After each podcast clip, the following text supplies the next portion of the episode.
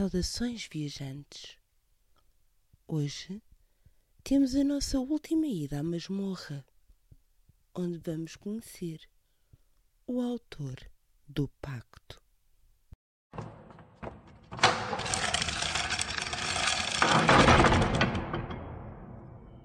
Saudações, viajantes! Hoje temos connosco o Nuno Gonçalves, autor eh, com vários contos publicados em antologias, como Despudor e Os Melhores Contos da Fábrica do Terror. Foi também o vencedor do Prémio António de Macedo com a obra O Pacto. Bem-vindo! Olá, olá, Cátia, muito obrigado por, por me receberes. Olá a todos que estão a ouvir, obrigado por ouvirem. Nuno, diz-me uma coisa.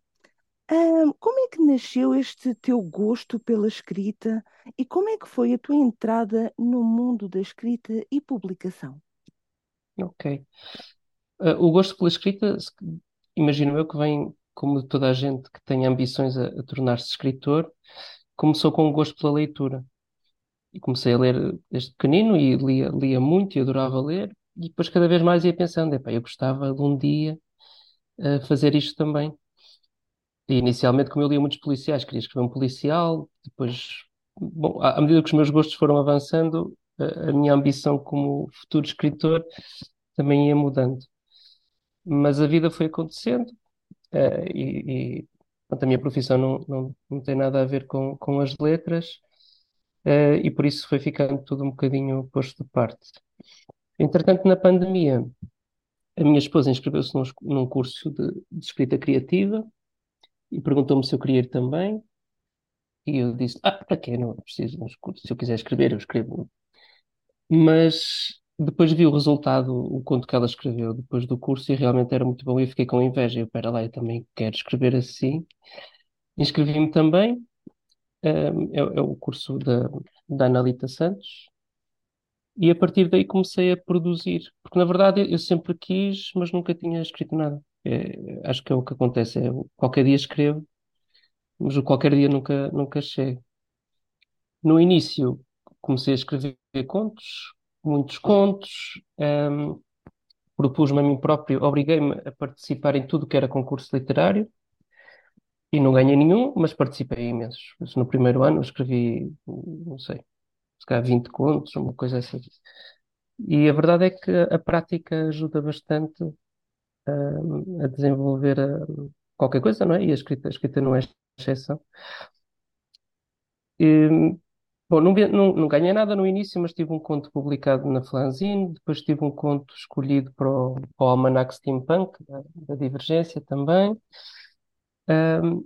e depois tive a felicidade de, de ganhar o Prémio António Macedo, que me permitiu lançar agora o primeiro livro, que se calhar se não tivesse sido assim, eu ainda não tinha, eu não tinha lançado nenhum livro.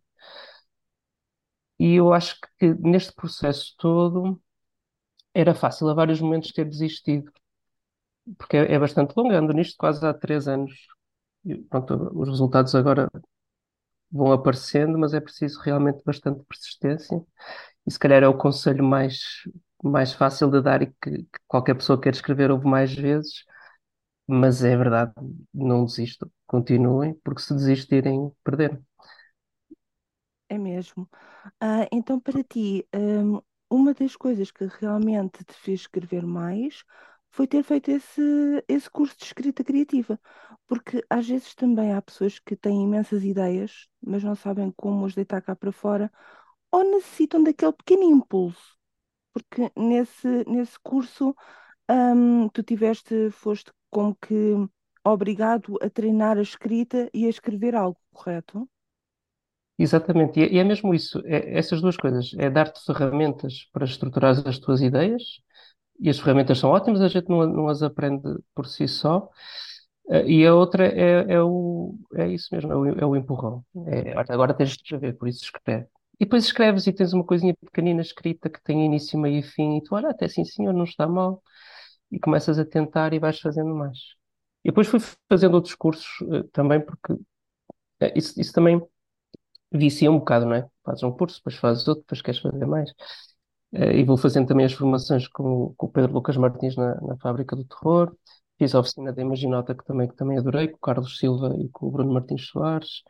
E em cada uma aprendes uma coisa diferente e cada uma é mais, mais um empurrão.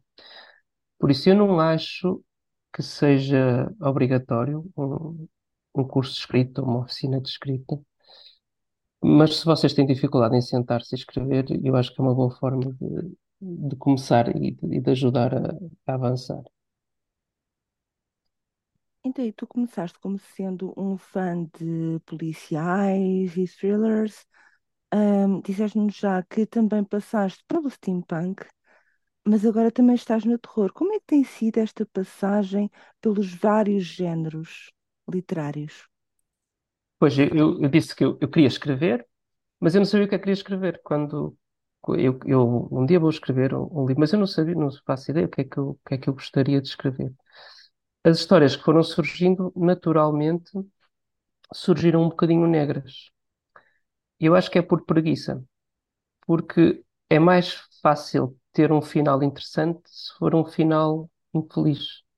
Ou, ou pelo menos eu acho que é mais difícil criar um final feliz e interessante, que não seja aborrecido. E então, para dar um final interessante, as minhas histórias eram finais eh, sempre um pouco negros. E fui derivando um pouco para o terror. Depois surgiu a fábrica, eles abriram as portas aos contos e eu comecei a gostar de escrever especificamente o terror. E quando decidi que ia participar no Prémio António de Macedo, eh, que se não sabem é, é de ficção especulativa, pode ser fantasia, ficção científica ou terror, eu aí já estava entregue, é para é para escrever terror. Li As Sombras de Lázaro do, do Pedro Lucas Martins, percebi que não conseguia escrever como ele, mas não faz mal, é de escrever uma coisa, uma coisa diferente, mas já estava entregue ao terror. Curiosamente, neste momento estou a tentar escrever um policial, eh, simplesmente porque tive, tive uma ideia e vou tentar uma, uma coisa diferente. Mas acho que o, o, o terror e outras formas de, de, de ficção especulativa dão-nos margem para, para abordarmos, abordarmos temas eh, negros, se calhar até mais fundo do que a ficção mais realista e se calhar com outra leveza em que as pessoas talvez se sintam um bocadinho mais seguras porque é tudo fantasia, mas conseguimos tocar nos pontos mais, mais dolorosos. Por isso, hei de continuar a escrever terror. Eh, curiosamente, na leitura nunca fui um fã, eu nunca me defini como fã de terror, mas lia bastante, li muito David Soares, li Anne Rice, eh, José Saramago, que também, também, também tem muito, muito terror. Ahm, mas se outro dia tiver uma ideia diferente, escrevo um, um género diferente. Mas experimentem. E, e realmente falaste em, em nomes eh, muito bons do, do, do terror eh, e, e do gótico, no caso da Dan Rice. Ahm, diz-me uma coisa, quando começaste o terror e antes da fábrica, tu sentias que havia uma certa lacuna do terror em Portugal? Falaste um nome incrível, que é o, o, o David Soares, sem dúvida, que é um, um excelente escritor. Mas, sem ser, por exemplo, David, achas que havia uma certa lacuna do terror em Portugal que agora parece estar a, a- a surgir? Porque os autores existiam, só não estavam era juntos, só não aparecia era obra ah, cá fora. Ou, ou pelo menos quando aparecia, se calhar não era tão bem divulgada. Sim, quando li o primeiro livro do David Soares, que eu acho que foi o, o Evangelho do Enforcado, e já há muito tempo que ele não tem, não tem publicado romances nem, nem, nem contos, eh, eu fiquei admiradíssimo. Eu não sabia que existia em Portugal alguém a escrever eh, aquele, aque- aquele género, e ele é muito gráfico e, e escreve muito bem, investiga imenso para, para os livros dele, choca, mas, mas também, mas também maravilha quem lê. Mas a partir de, depois de ele ter parado, eu, nunca mais tropecei em ninguém que escrevesse, que escrevesse terror em Portugal, porque eu também não andava ativamente à procura de, à procura disso. Mas se houvesse, a gente sabia, não é? Se, se houvesse alguma coisa, nós, nós sabíamos. Agora, parece que há muita gente, parece que há muitos, e isso é, é muito, muito bom de ver.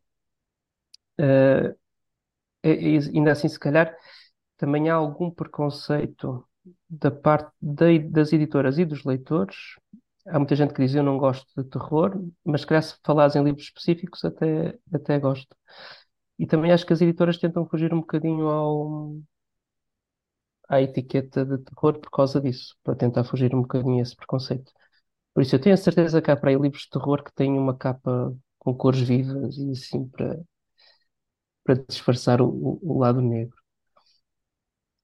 Mas É, há é- é muita gente a escrever muito bem, não é? Se, se lês a, a coletânea de contos da, da fábrica, acho que qualquer pessoa conseguia, conseguia tornar-se escritor de terror a partir daí.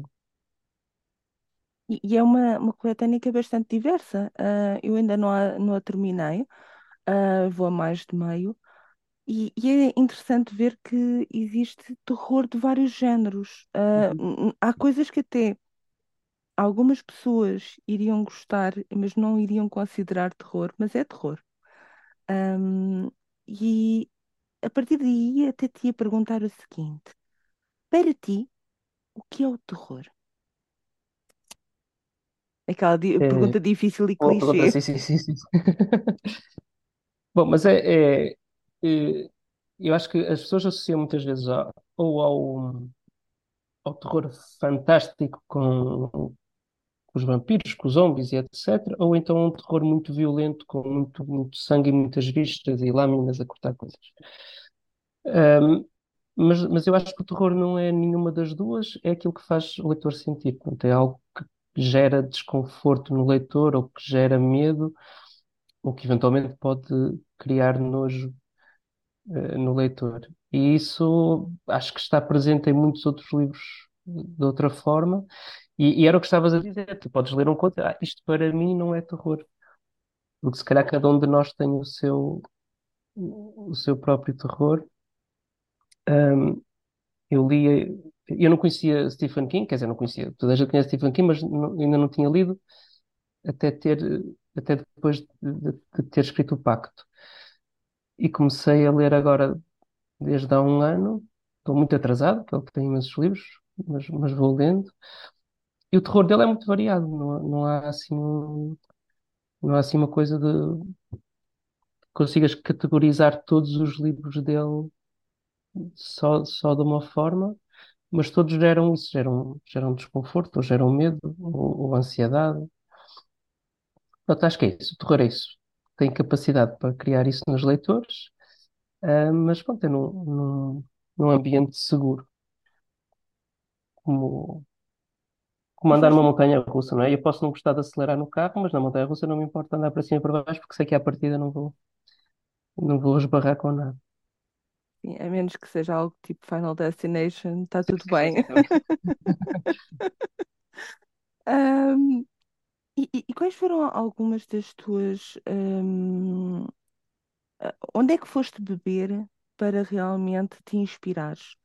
Ah, não só na arte, como se calhar até em, em situações ahm, pessoais. Há, há, por exemplo, pessoas que, devido às suas profissões ou devido a certo tipo de situações que, que realmente passaram, vão lá beber eh, para realmente criar.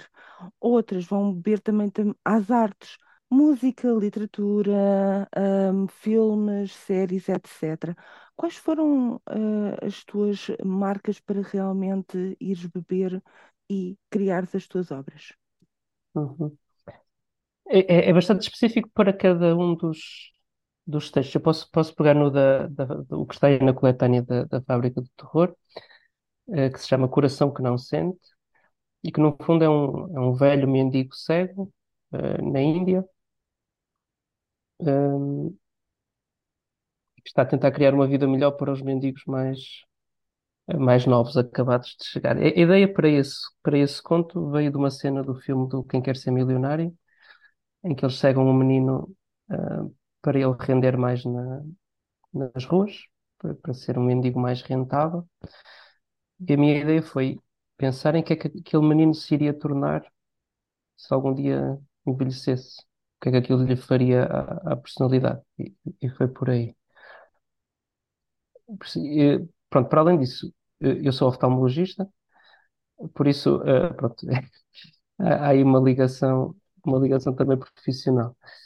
Ah, no Pacto, eh, contando um bocadinho da história. A história é, é um, um oncologista pediátrico que recebe o dom de curar qualquer doença, mas para cada pessoa que ele cura, eh, tem de matar alguém. Pronto, a premissa é assim, basicamente é essa. e eu, eu queria pegar na, na- no imaginário do pacto com o diabo, que está presente já, já há muito tempo, mas normalmente o que acontece no- nos pactos com o diabo que conhecemos é que a pessoa recebe alguma coisa em troca da sua própria alma. Eu queria jogar com isso, mas não era com a alma dele, ele tinha que oferecer a alma de, de outra pessoa cada vez que fazia alguma coisa. Ah, claro que o meu trabalho também leva um bocadinho, não é? A pensar, a pensar nisso. Se eu pudesse curar qualquer doença, era fácil, é? Se puderes curar qualquer doença, é fácil, vais por aí, curas toda a gente. Mas se tiveres alguma coisa que te cria um dilema, além de ser um bocado mais negro, cria uma história mais, mais interessante também. E pronto, e foi, foi, foi por aí. Ahm, e há outros. Quando apresentamos a, a antologia da Fábrica do Terror, alguém perguntou de onde é que vêm as ideias. E as ideias, se andarmos à procura delas, elas vêm de, vêm de qualquer lado, vêm de alguma coisa que alguém disse, que alguma coisa é, é o que tu disseste, vimos da televisão, vimos dos livros, vimos dos filmes. Se não andarmos à procura delas, elas não surgem. Por exemplo, eu nunca tive ideias para escrever uma música porque não ando à procura delas. Mas se andar à procura de ideias para escrever um, um, um conto de terror, é bom. Às vezes basta ver as notícias e, e temos, temos ideias daí. Depois é a questão de como, como as trabalhar, porque temos que as adaptar ao nosso, ao, ao, ao que estamos a fazer, não é? Tens uma ideia e tens que escrever. E a forma de escrita também acaba por, hum, por ir beber a algum lado, e aí tenho dificuldade em, em dizer de onde é que fui buscar, talvez venha de, de muitos autores que, que eu fui lendo ao longo do tempo. Ah, eu, eu adoro Saramago, mas o meu, o meu estilo não tem nada a ver com, com o dele. Acho que o, o- ninguém, não é? Ninguém, ninguém tem um estilo semelhante. Mas vai surgindo, acho que o nosso estilo vai surgindo ah, com tudo o que, o que vamos, o que vamos consumindo também. Por isso o ideal é consumirmos muito para não parecer, para não parecer plágio. Ora, aí está. Hum, tu falavas-me também de dilemas. A verdade é que o terror consegue nos meter em momentos e situações extremas, onde realmente existe um dilema e nós não somos moralmente julgados, às vezes, de- pela forma como hum, agimos de acordo com esse dilema. Uhum. Porque lá está, isto é, é- é ficção, não é? E então dá-nos a capacidade de, num dilema, hum, de uma situação tão extrema como, por exemplo, salvar a vida de uma criança ou deixá-la morrer, exi- existe realmente esse impacto. O que é que vale uma vida? E nós às vezes somos confrontados no nosso dia a dia com situações que podem ser assim, principalmente pessoas que estão, por exemplo, na área da saúde, como é o teu caso. Tu sentes que isto também foi uma forma de o Nuno, escritor, extrapolar um pouco daquilo que o Nuno médico pode às vezes sentir em algumas situações? Olha, eu gostava de dizer que não, mas provavelmente sim. Porque eu, não queria, eh, quando, quando decidi escrever, não queria que fosse uma extensão da, da medicina, queria que fosse uma coisa à parte, que fosse um escape.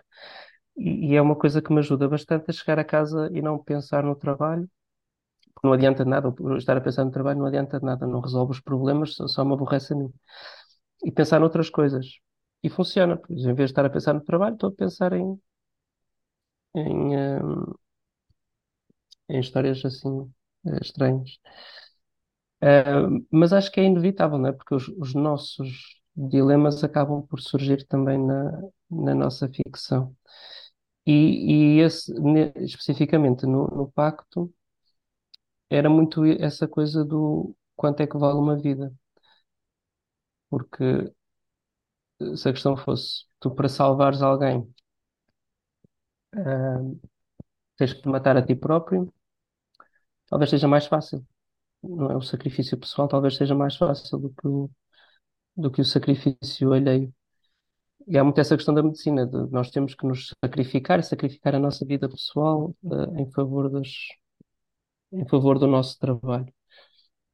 Mas isso não funciona, é o que se está a ver agora no, no- nos hospitais, porque se os médicos sacrificarem a vida pessoal, pois eventualmente também deixam, deixam de, deixam de funcionar. Felizmente, não somos obrigados a, a matar ninguém de cada vez que curamos alguém, torna a profissão um bocadinho, um bocadinho mais simples. Eh, mas, mas sim, acho que o- os conflitos que surgem vêm, vêm muito da nossa, dos conflitos que enfrentamos no, no, no dia a dia. E sou, pois, sou médico há mais tempo do que, do que escritor, por isso eh, ainda, ainda tenho, tenho dificuldade em afastar. E às vezes nem é, nem é necessário afastar, porque Uhum. acho que é, é também uma boa forma de deitar eh, os demónios pessoais cá para fora. E há pessoas que os podem reconhecer e podem ajudar outras pessoas. Ahm, eu já notei que, por exemplo, a nível de, de pessoas que são médicas ou enfermeiros, etc., há certo tipo de especificidades com que escrevem ah, certo tipo de coisas que é notório, ah, pelo menos não para o leitor comum, mas entre, ah, entre Uhum. Hum, pessoal médico que realmente vai reconhecer. Eu posso dizer isto porquê? Porque no Mores Amor da Sónia Ferreira há uma parte onde ela descreve uma, uma situação e ela é enfermeira, ela é enfermeira parteira. Uhum. E outra enfermeira que estava no UK, que leu a obra dela, reconheceu ela e disse assim: Não, mas ela é aqui. Qual é que é a profissão dela? Há aqui partes que estão muito específicas e eu, ela é enfermeira como tu. E, ah, pronto. Então foi engraçado, mas ao mesmo tempo também a forma como deitam cá para fora algumas das situações pode ajudar outras pessoas. Uhum. porque conseguem colocar eh, as pessoas também nessa, nesse prisma de, de poder pensar em várias eh, situações e soluções de vários dilemas, mesmo que seja a nível totalmente ficcional. Como neste caso, nós não podemos estar a vender a alma de ninguém ou a dar a alma de ninguém para, em troca de, de uma vida, mas esta situação de vida e de morte é sempre um dilema que ah, pode ser muitas vezes ah, passado, não é? Sim, sim, eu, eu acho que é, é- Imagina alguém que não, não gosta de ver as notícias, não gosta de ver eh, as desgraças. A ficção é uma forma mais, mais segura de, de pensar nisso, não é? De, de entrar nessas, nessas questões. Apesar de eu achar que os livros não têm de ter, os livros de ficção não têm de ter uma lição, não têm que ter um, um pensamento profundo. E- Eu, eu não quero que as pessoas aprendam a ser boas pessoas com o meu livro, porque há outros livros melhores para isso. Já, a Bíblia já está cá há muito tempo, as pessoas basta, podem ler a Bíblia e, e tem lá um, um manual de, de serem boas pessoas. Mas se, se for uma forma de, de fazer com que consigam pensar em coisas que normalmente evitam, hum, acho que é um, acho que é um, um bom meio para isso. Ah, mas tens razão, eu, eu não tenho que me afastar das, das minhas, das minhas questões para, na, na escrita. O que eu penso é, neste, neste livro em particular, Ele é médico, por isso eu estou mais ou menos à vontade, apesar de não ser a minha área, estou mais ou menos à vontade para escrever.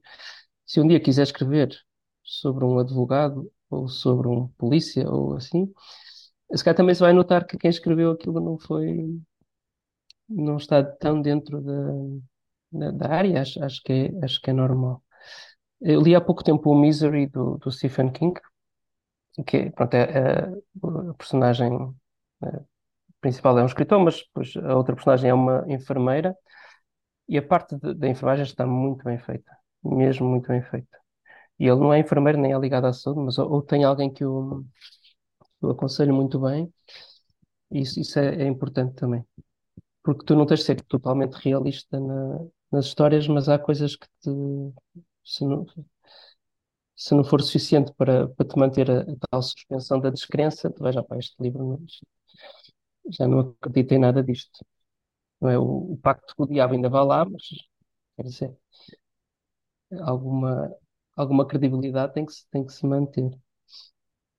Sim, Até porque o pacto com o diabo é um sistema de crenças e a partir daí também Sim, pode, depende muito de pessoa para pessoa, hum, essa, essa crença. Mas, por exemplo, dizermos que existe um osso da mão que está na, na perna, quer dizer, se calhar não faz sentido Ahm, e realmente, quando se sai da área, ah, do nosso conhecimento mais profundo, é preciso mesmo estudar bastante ao Uhum. escrever para, para exatamente não haver essa, hum, esse choque, ah, e essa saída da realidade e do que é verosímil, certo? Tu gostarias então agora de escrever um policial, certo? Sim, Tu pensas, eh, tu já estás em, em, em fase de escrita? Como é que está essa, essa situação?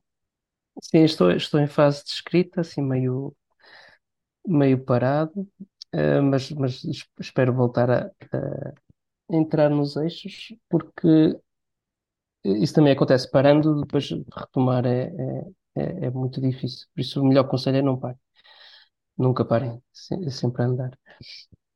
Ehm, portanto, não é um policial que lido, não, não queria entrar muito na parte dos procedimentos policiais, porque aí não, não, não, não não vou saber o que estou a fazer, por muito que eu investigue, não, não vou saber o que está a fazer. É, seria uma coisa mais sobre, sobre as, sobre as personagens.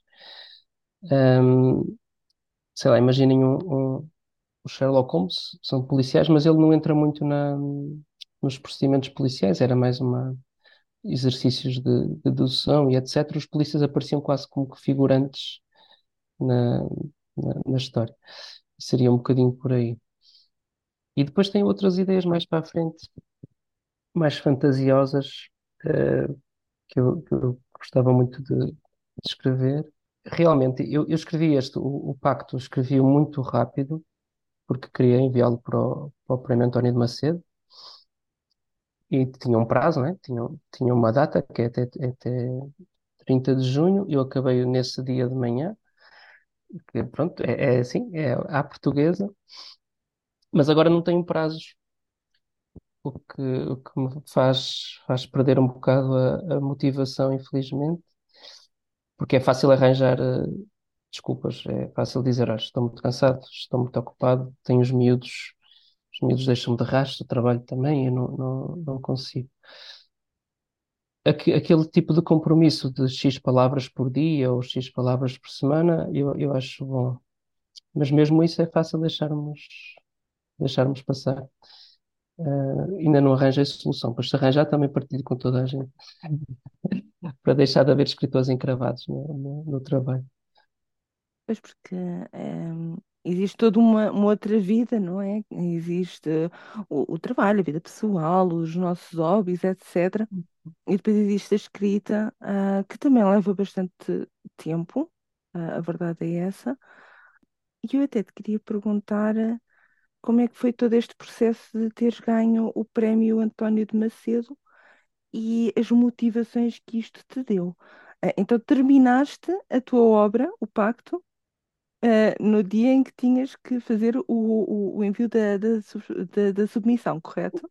Sim, ah, terminei às 10 da manhã e tinha até à meia-noite ainda para, para enviar, por isso tinha, tinha 14 horas para, para rever e editar, por isso estava bem a tempo para isso. Ah, a minha esposa conseguiu ler parte ainda, ainda me deu algumas. Não conseguiu ler tudo, mas a culpa é minha, porque não, não acabei a tempo. Ah, tive outra amiga que se ofereceu para, para ler eh, no próprio dia e, co- e conseguiu ler tudo antes de eu enviar ainda. Mas eu também sei que se o prazo fosse um mês depois, eu teria acabado um mês depois, eh, teria acabado na mesma no, no dia, no dia do prazo. E eu tinha, pronto, eu, eu também eu tinha, eu comecei a escrever um mês antes, foi, foi, só que tinha tudo estruturado, que para mim ajuda bastante, aquela questão de ter a arquitetura toda montada, eu conhecia bem as personagens, conhecia bem o que é que queria escrever em cada capítulo, e, e sentei-me, pronto, isto é, tenho que escrever mil, eh, quatro mil palavras por dia, É por isso vamos a isso, vamos, vamos a isso. Estava, não estava a trabalhar na altura, estava em licença de paternidade, tinha a pequenina com, com cinco meses e ela fez-me companhia também na... Espero que um dia venha a ler também, mas só quando fizer 18 anos. Não é assim uma história muito, muito adequada. E eu acho que chega a um ponto, porque, sei lá, 5, 10 mil palavras é fácil desistirmos. quando passarmos ali as, a, a metade da história, é quase certo que vamos, que vamos acabar, porque já, já vemos, né? Já vemos, já vemos o conteúdo, já vemos o final, hum, e aí, aí é mais difícil desistir. Bom, agora o livro que está, que está à venda não é o mesmo que eu acabei de escrever, já passou por, por edição, por revisão, apesar da história ser, ser semelhante. Como é que eu vou repetir isto? Provavelmente não vou conseguir, nunca mais consigo fazer. Nunca mais consigo escrever uma coisa assim. Mas tenho que arranjar uma coisa que, que interligue com, com, com o trabalho, com a, com a vida pessoal e que, e que vá conseguir encaixar sem ter que fazer este, este esforço assim tão, tão a correr. Então, quando tu terminaste e, subm- e submeteste a, a obra, depois foste, hum, foste o vencedor e então a obra passou para uma parte de revisão, correto? Hum. Eh, Edição e depois Edição. revisão. Sim. Eh, Foi um ano mais ou menos desde o anúncio do prémio até à publicação. E a escolha, por exemplo, da capa e assim também ah, foi tua? Houve um trabalho conjunto? Como é que se partiu? Não, não foi minha, foi, foi da editora. Enviou-me a perguntar se, se eu gostava.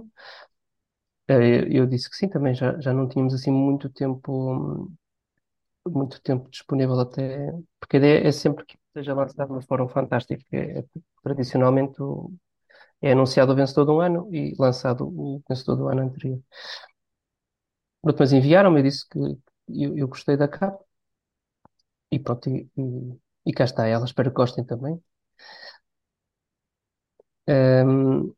Já o processo de edição foi, foi com mais tempo e aí acho que foi um, foi um bom trabalho, é um, é um livro melhor do que o que teria sido. Também tive tempo para enviar o livro a um, a um amigo anestesista para me dar algumas, ah, algumas soluções às questões técnicas, porque eu também posso confessar que eu tomei algumas liberdades mesmo na parte médica, de- porque me dava jeito. Alguns timings que não são exatamente como as coisas acontecem, mas dava-me jeito para a história, por isso, olha, lamento muito, mas não é totalmente, não é totalmente fiável. Mas eu não, não vejo problema nisso, desde que Porque, como dizias há pouco, quando saímos da nossa área, as pessoas notam, mas a maior parte das pessoas que vão ler não são especialistas na, na área. No fundo, como não estamos a escrever um livro técnico, desde que as pessoas consigam identificar mais ou menos com os personagens e com, com os conflitos das personagens, a parte técnica, a- só não pode atrapalhar. Tem que passar mais ou menos despercebida e não pode soar estranha, eh, aos leitores. Por isso eu acho que se houver aí umas, uns acertozinhos para um lado ou para o outro, não, não há grande problema. Sim, sem dúvida, desde que o- a pessoa não sinta uma estranheza em, no que é que está a ler, dizer não, isto não é possível, isto não, não pode ocorrer. Ahm, a partir daí eu acho que não há gra- grandes problemas, porque realmente eu não sou técnica da, da, da área X, então eu não sei exatamente ao milímetro. Eu eu só não posso é, é pensar que, por exemplo, vão dar uma. Vou dar um exemplo ridículo. Ah, vamos dar uma vacina com um bisturi. Quer dizer, Sim, sim, sim, claro, não, claro. não me faz sentido, não é? E e pronto, isto eu estava a dar um exemplo extremo de, de- de não fazer sentido. Agora, hum, eu acho que realmente também é uma boa maneira de as pessoas irem para vários, porque eu acho que também existe uma, uma certa curiosidade das pessoas em várias, eh, a saberem várias profissões e a, a verem hum, momentos e, e verem locais e verem vários dilemas de várias profissões, de Uhum. várias áreas, que às vezes não são tão abordadas ou às vezes não são abordadas com tanto profissionalismo, e então acho que é muito, muito interessante ah, a ver isso. Uma situação sobre o, o Prémio António de Macedo, tu foste o vencedor de 2022, uh, Uhum. a obra O Pacto saiu agora em 2023. Ahm, isso também te fez com que agora penses que vais ter que produzir mais algumas coisas dentro desta área do, da ficção especulativa? Ah, foi um incentivo?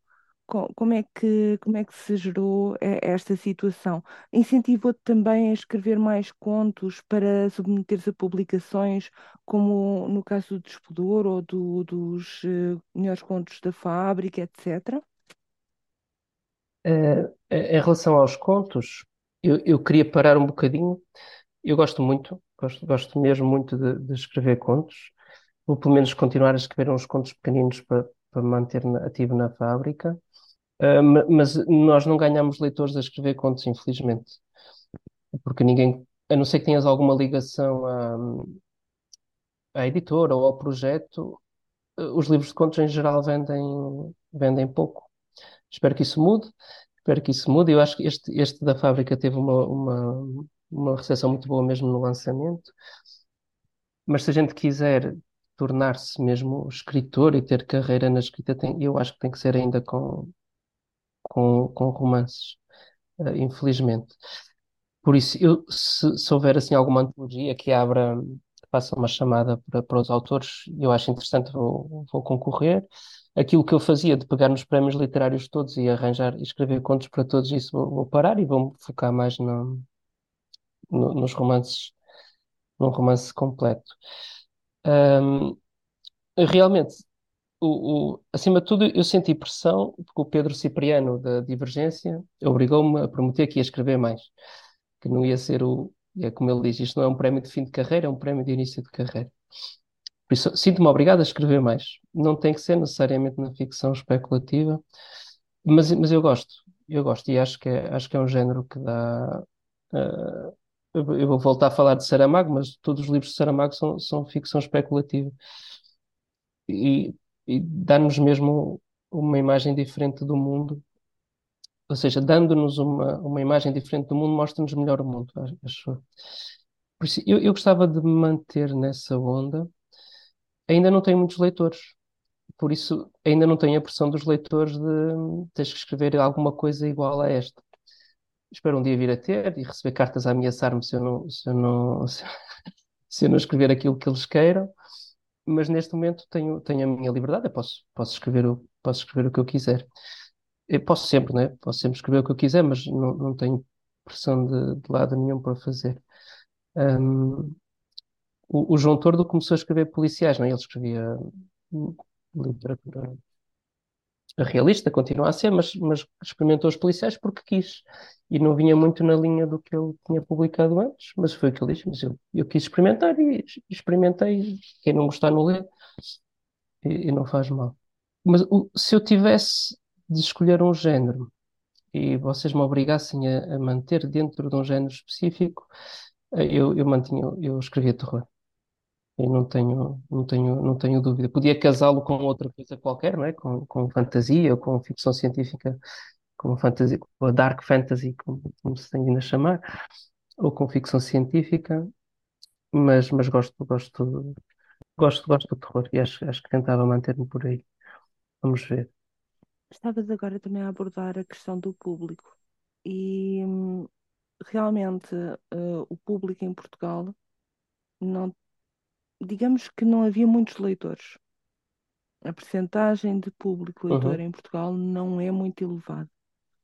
No entanto, tem estado a aumentar, ou pelo menos os números ten- tentam mostrar isso. Uhum. O que é que tu achas que pode realmente cativar mais pessoas para a leitura, para a leitura destes géneros, nomeadamente tudo o que tem a ver com ficção especulativa?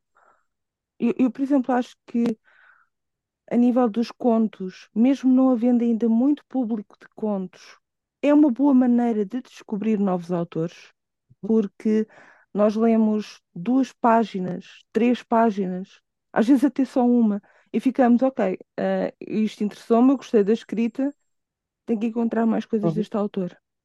Como é que achas que nós conseguimos cativar ainda mais eh, pessoas para, para a leitura? E para os novos autores, porque algumas pessoas já Uhum. leem, mas ainda estão também a tentar descobrir os novos autores e não saber muito bem por onde começar. Eu visito a, a Feira do Livro de Lisboa já, não sei, talvez há 15 anos, quase, quase todos os anos seguidos. E o ano passado fui surpreendido por um número absurdo de pessoas, especialmente uh, adolescentes ou jovens adultos, eu não sei bem as categorias, mas muitos mesmo, muitos, muitos a ler, e acho que os números têm aumentado por causa disso. Por isso a questão do. uh, estão muitos a ler em inglês, que eu acho que é inevitável, porque os miúdos sabem ler inglês, os livros são mais baratos, são acessíveis, por isso leem em inglês. A leitura, nesse, nesse ponto, realmente, pelo que eu vejo, parece estar a aumentar e acho, acho que os números também dizem isso, apesar de se manterem em números muito baixos em, em Portugal. Mas como é que as pessoas leem novos autores portugueses? Eu acho que é havendo mais novos autores portugueses. Eu acho que nós não somos concorrência uns para os outros. Acho que nós somos é, estímulo uns para os outros. Porque se eu ler, se eu ler As Sombras de Lázaro, do, do Pedro Lucas Martins, e gostar, até posso ir, quero ver, ler todos os livros deste autor. Mas eventualmente acabas. Eh, porque ele só tem esse, para já. Eh, então vais. Então, eu quero mais terror português. Eu acho que não é competição, acho que é, é, é estímulo. Quantos mais bons novos autores forem publicados, mais as pessoas vão, vão descobrir e ao descobrirem um vão procurar os outros. Um trabalho muito importante é o que vocês fazem nas redes sociais, no, no- e eu, eu tenho visto isso, que, que a divulgação que vocês fazem neste momento, se calhar, é, é maior do que a divulgação feita pelas, pelas editoras, especialmente as editoras com poucos meios, como, como são as editoras independentes, as editoras pequenas. E vocês conseguem chegar ao público de forma mais, mais próxima. Essa vantagem que os autores portugueses têm em relação aos estrangeiros é que conseguem falar diretamente com, com o público, que os estrangeiros não falam diretamente com o público em português. Agora, é um risco para as editoras publicarem novos autores, porque publicar um livro que teve sucesso no estrangeiro é um bocadinho mais, mais certo do que publicar um novo autor português. Mas isso parece estar a, a mudar também, felizmente. Há, há mais a saída, acho que vai investir em novos autores portugueses. Eh, a Penguin também, também tem. E há outras, há várias outras autoras, editoras independentes que têm, que têm publicado autores portugueses. Por isso, o segredo acho que é esse, é publicar mais, que sejam bons, que atraiam os leitores e que sejam divulgados. E por isso, olha, obrigado por estar aqui, porque acho que faz parte do, do processo também de divulgação e de chegar às pessoas. Pois porque às vezes hum, as pessoas, o público não tem noção ah, da qualidade que nós temos cá. Nós temos Uhum. autores incríveis, com imensa qualidade. Ah, e de vários géneros, quer dizer, ah, nós temos um, um espectro muito alargado de, de autores que vão da ficção científica, fantasia, terror, ah, romance, etc. Quer dizer, temos muita, muita coisa, ah, temos muitas obras e de muito, muita qualidade. Será que deveria de haver ainda uma maior aposta do que. Eu sei que está a haver aos poucos uma melhor- maior aposta por parte das editoras tradicionais para os autores nacionais, mas se calhar eh, haver ainda mais? Achas que seria algo importante? Ou vamos passo a passo até chegar a, a esse ponto? Ah, por mim era já, era, não era preciso ir passo a passo, era investir já imenso em tudo o que for autor, autor nacional. Mas é, é uma questão de dinheiro, não é? Imagino eu. É, e também não queremos que, que as editoras eh, enfrentem riscos, ou, ou pelo menos problemas financeiros, também não queremos que elas, que elas entrem em falência. E eu acho, acho que vai ter que ser passo a passo, acho que vai ter que ser sucesso a sucesso, e à medida que eles vão surgindo, as apostas também vão. Eu imagino que o sucesso que, que a MJ Ferry teve com, com a Aquaria também, também tenha, tenha ajudado a- a procurar novos, que é um trabalho também muito dela, não é? Um trabalho de divulgação também muito dela e, e da editora. E eu acho que isso, isso é que chama, chama mais gente.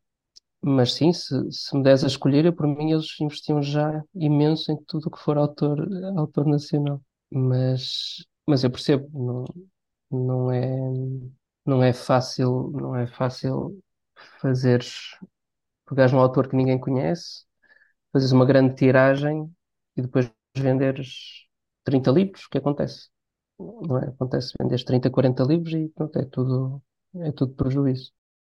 E para o autor, o único prejuízo, publicado numa, se for autoaplicação é diferente, mas Para o autor, o único prejuízo é o tempo, ah, que também, também custa, o tempo, o tempo perdido também custa e ninguém nos devolve. Ah, mas pronto, é, é natural que, o que o processo vá, vá sendo um bocadinho mais, mais gradual. Estava a fa- a falar da, da MJ Ferry. Ela realmente fez um grande trabalho de marketing, ela própria. Uhum. Um, ela teve realmente a editora por trás, mas grande parte do trabalho e grande parte da forma como ela conseguiu cativar o público dela foi feito por ela. Uhum. Um, tu achas que com o advento das novas tecnologias, da- das redes sociais e etc., um, é cada vez mais importante uh, os autores também se promoverem eles próprios? Pois, infelizmente, sim, não é? Infel- Infelizmente temos, temos de fazer este, temos de fazer este trabalho. E so- são, eu acho que, eu acho que ouvi isto numa entrevista qualquer no, no Bancast até. Porque são skills muito diferentes. Tu escreveres um bom livro não tem nada a ver com seres muito vendável ao público. E, e seres bom no marketing, e seres bom nas redes sociais, e seres bom a aparecer, e seres bom a fazer vídeos. É, não, te- não, não é um skill que seja sequer eh, que, se- que haja uma associação entre uma coisa e outra. Mas, mas acho, acho neste momento, infelizmente, acho que é determinante, porque se, se, se tu lanças o livro e estás numa editora que tem pouco potencial de fazer um, um marketing que chega às massas, e tu ficas sentadinho calado à espera que, que as pessoas comprem o livro sem saber quem tu és, sem saber quem é o livro, sem sequer nunca ter visto a capa, não, não vai vender. Não vai vender e vai desaparecer em, em duas semanas o livro, o livro morre. Por isso, olha, acho que tem que ser. E é, é nessa fase que eu estou, talvez, porque tu, quando começas a escrever, o sonho termina quando tu lanças o livro, não é? Tu começas a escrever eu, um dia vou, vou lançar um livro. Já lancei. E agora? Não chega, não, não basta, não basta, não, não basta tê-lo ali na, na prateleira. E eu- o que eu queria mesmo é que as pessoas lessem. O que eu queria mesmo é que muita gente lesse, porque é por isso que a gente quer contar histórias, quer, quer que as pessoas as leiam, quer que as pessoas as conheçam. Queria que as pessoas a lessem, gostava muito que gostassem, mas se não gostarem também tudo bem. Mesmo que seja para me dizerem, olha, Nuno, isto é provavelmente o pior livro que já foi publicado. Tudo bem, mas que, que, que digam qualquer coisa. Acho, que- acho que é, é mais, é mais fácil de suportar a crítica do que o silêncio. Ahm, por isso, olha, se, se puderem, se quiserem, leiam, digam-me qualquer coisa, nem que seja para me dizer que, que mais valia ter estado, ter estado quieto, Ah, mas leiam e depois leiam mais. Haver esse feedback é muito, muito importante, sem dúvida. Sim. Então, e hum, podes-nos revelar, já revelaste um pouco, mas podes revelar-nos um pouco mais do que tens em Forja, assim, para os próximos tempos, para os próximos meses? Eu acho que para os próximos meses não, não vai acontecer nada, porque como estou, estou a tentar escrever o tal policial e tenho 10 mil palavras escritas, estou numa fase ótima para desistir, Eh, porque não escrevi o suficiente para me obrigar a continuar e parei agora durante quase um mês e estou, estou, estou um bocado encravado. Mas eh, eu tenho outro livro escrito, que escrevi antes do Pacto e que ainda não submeti a nenhuma, a nenhuma editora e gostava de lhe dar uma voltinha e, e voltar a voltar, porque provavelmente quem escreveu aquele livro já, já não sou eu. Ah, só espero é, é não voltar a ele e achar que tenho que o deitar fora. Mas há, há esse risco. Eu já, já não gostar do que ali está. Ah, mas gostava de o submeter. O que eu gostava mesmo é que para o ano conseguisse ter outro, ter outro livro cá fora.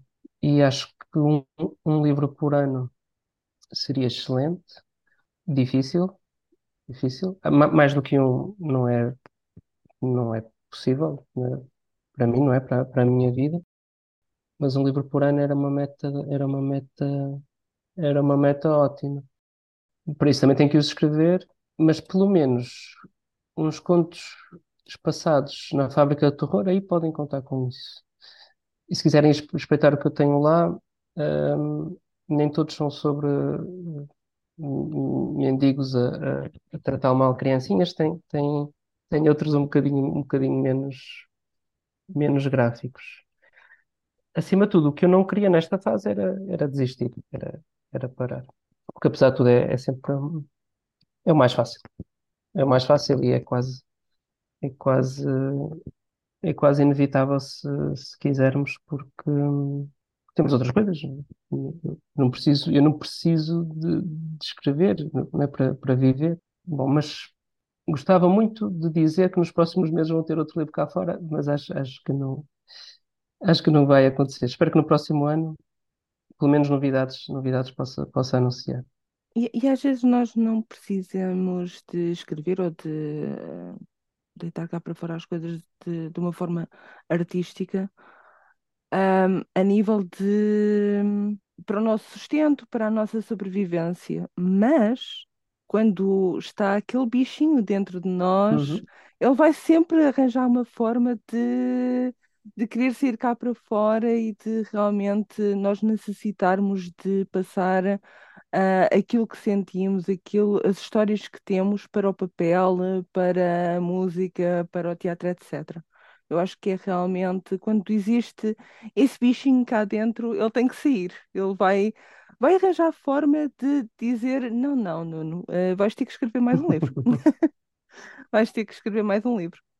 E, e sempre sucessivamente. E era assim. Ah, um livro por ano seria maravilhoso. Ah, há muitos escritores que, que não o conseguem fazer. Nós ainda estamos à espera de, de alguém que nos dê a continuação de uma certa saga. Eu acho que referiste a essa pessoa ainda há pouco. Que está difícil, está difícil. Não é, Sr. George Martin? Pois, é, é, eu acho isso, acho que a arte, a arte é fundamental. Por isso é que há, se calhar desde, desde que se considera a humanidade que existe arte de uma forma ou de outra, porque eu acho que é- realmente é, é- apesar de eu ter dito que eu não preciso, eu não preciso da arte para viver ou para comer, mas, mas acho, acho que a humanidade precisa da arte, mesmo que seja má arte, acho que é, é indiferente, precisamos de criar alguma coisa que possamos dizer que é, que é nosso. O problema é que tu podes ter esse bichinho que te diga tu vais ter de escrever mais um livro. Ele vai-te obrigar a sentar-te ao computador, tu vais começar a escrevê-lo, mas não vais acabar, se- porque a partir daí já não é o bichinho que é o outro bichinho que fala, que diz, ah pá, e se fosses agora sentar-te um bocadinho no sofá a ver televisão, não era mais agradável do que estás aí a olhar para o Word? A maior parte das vezes é. Mas eu, eu acho que sim, acho que me faz falta, acho que me faz bem, isso gostava, gostava de continuar. Eh, eu não tenho grandes ambições de escrever livros muito grandes, eu não tive assim uma ideia que eu achasse que fosse dar um grande calhamaço, por isso, por isso é que falo em um livro por ano. Claro que o George Martin criou aquele mundo super complexo com, com dezenas, centenas de personagens. Eu imagino que aquilo seja muito difícil de, de desembrulhar. Mas há o Stephen King que escreve, eh, acho que é um livro por ano, eh, ainda. Quando não são dois, sim. Sim, sim. E ele diz que ele escreve quatro ou seis horas por dia, uma, uma coisa assim. Parece fácil. Olha, Mas, sentas-te e eh, escreves. O Stephen King é, é assim uma, uma situação um pouco fora do comum, eu acho. Claro, claro. Ahm, e de pensar que se não fosse a esposa, não teríamos Stephen King. Porque ela que pegou no manuscrito da Carrie e disse: Não, não, tu vais tentar editar isto. Pois é possível que não tivéssemos mesmo Stephen King vivo neste momento se não Ah, fosse, também, se não, também. é, se não Sim, fosse, se não fosse, se não fosse escrito. É, pois é isso, as esposas fazem falta. Não, não há dúvida, a minha história também começa, começa assim. Ahm, há, há outros autores que conseguiram, a, a J.K. Rowling, quando não, fo- eu acho que não foi um livro por ano, mas ela cumpria bem os, os prazos, não é? Quando, quando, quando anunciava uma data era mais ou menos. Eu, o George R. R. Martin, não sei se tem esperança que vai acontecer. Também tiveste aqui o Filipe Faria, ele também, ele também produz assim muito. Se não for um por ano, é, é quase. Ah, Ele já, já leva uma o. carreira de 20 anos e é capaz de ter. hum. O, o Ele é um bom exemplo. tem 7, 8, 9, 10, 11, 12, 13, 13 obras, 14, coisa assim. Eu, eu estava Pronto, agora a com- tentar em 20 contar. anos Sim, 14 obras, acho eu. É muito bom. É mesmo é muito, muito muito bom. bom. Sim, Sim, sim, sem sim, sim. dúvida. Sem Sim, é bom dúvida. olhar para os bons exemplos e mesmo que a gente falhe um bocadinho abaixo, pelo menos estamos a apontar, a apontar para cima. Sim, e, e, e é assim, não, não é fácil, eh, porque se formos pensar no Stephen King, o, o trabalho dele é exatamente a escrita, ponto. Ah, se nós formos para os nossos autores, ah, todos eles têm outros trabalhos, não é? Porque viver da escrita em Portugal sim, sim, sim, é, é praticamente impossível, Sim, sim, sim. Tal como a maior parte das artes, infelizmente. E então ter uma produção dessas de um livro por ano ou de um livro de dois em dois anos é ah, absolutamente magnífico. Pois é, pois. Pois é. Olha, não prometo nada, mas o objetivo é isso. E a- acho que a Filipe Faria diz que no início, quando, quando ele começou, que foi na altura da, da fantasia que estava, estava em alta, ele quase conseguia viver da escrita. Foi uma, foi uma boa altura. Sim, Agora, não sei, possivelmente é mais ne- nessa altura, ah, porque foi um grande boom com o Senhor dos Anéis, com, com Harry Potter, etc. Ahm, e precisávamos de alguma coisa nossa, que houvesse uma fantasia nossa. E, e realmente o Felipe veio para colmatar essa lacuna. Uhum. então te- teve imenso sucesso. Depois dele também a Sandra Carvalho, Sim, ah, que sim, também sim. teve imenso sucesso com, com a Saga das Pedras Mágicas. Então ah, foi uma excelente altura. Só que depois a fantasia às vezes também foi esmorecendo. Isto são situações cíclicas, não é? Ahm, às vezes está na modo de cima, depois vai para a modo de baixo Pois. e depois sobe novamente. Depende de como é que está hum, como é que os, os leitores estão, o que é que os leitores estão à procura, por isso, mas, eh, mas o que interessa é que continua a haver esta, esta escrita, esta produção de escrita, eh, novos livros a saírem e hum, novos autores também a surgirem. Sim, porque se parares, não é? Mesmo que tenhas o livro como sucesso, mas se parares ao fim desse livro, eh, mas não, não... Há alguns autores que tiveram sucesso só com um livro, mas não é, não é assim, o- não é o, o, o exemplo mais, mais comum. E Sandra Carvalho também produzia bastante no início, acho, acho que ela também fazia assim quase um livro por ano. Eh, mas que o que eu acho que tem acontecido é que quem lê fantasia está a ler mais em inglês. Era o que falávamos, o que falávamos há pouco. Mas pronto. Sim, ah, há muita gente, quer dizer, eu contra mim falo, não Ahm, Eu leio muito em inglês. Ahm, não quer dizer que não leia autores nacionais, porque leio bastante autores nacionais e, e leio hum, até algumas traduções, Ah, mas também leio muito em inglês. Uhum. Então é aquela situação, é um quase um 50-50. Mas é normal também, também vemos o cinema, o cinema até se calhar é, é pior porque o cinema português eh, ainda É deve ser menos consumido do que a literatura portuguesa. e, e também temos muita qualidade em cinema Pois português e temos, pois é, também é a mesma coisa. e atores e etc. Mas sim. ah, também não existe um, um tanto consumo E eu acho que isso se deve muito a o público não ter conhecimento do que existe. Uhum. Ahm, sai, por exemplo, saiu há, há pouco tempo o livro do Ken Follett. Apareceu nas notícias. Pois. É horário nobre. As notícias passaram ahm, o, o novo livro do Ken Follett.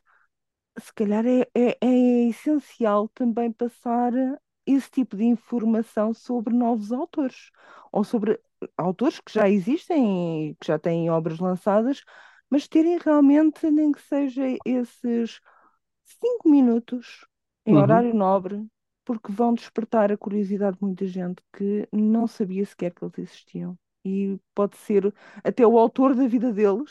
Pois o Ken hum, Follett é possível que não precise Exato, de exato. aparecer nas nossas notícias.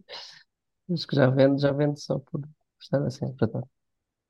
Por isso, se calhar também, é- eu acho que o grave problema que nós temos é da informação não passar para o público, não chega ao público.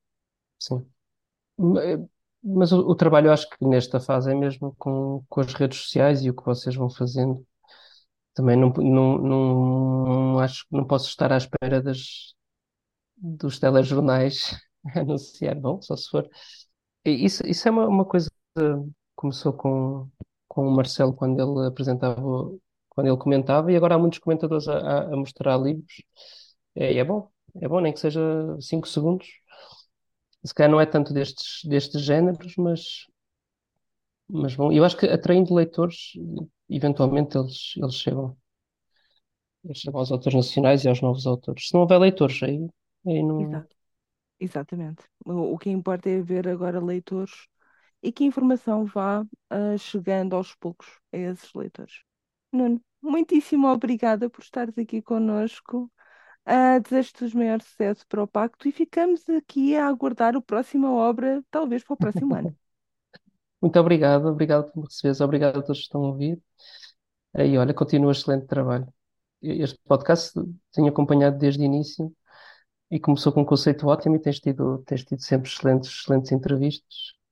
Isso é uma honra cá estar. Obrigado. Muito obrigada, eu, Nuno.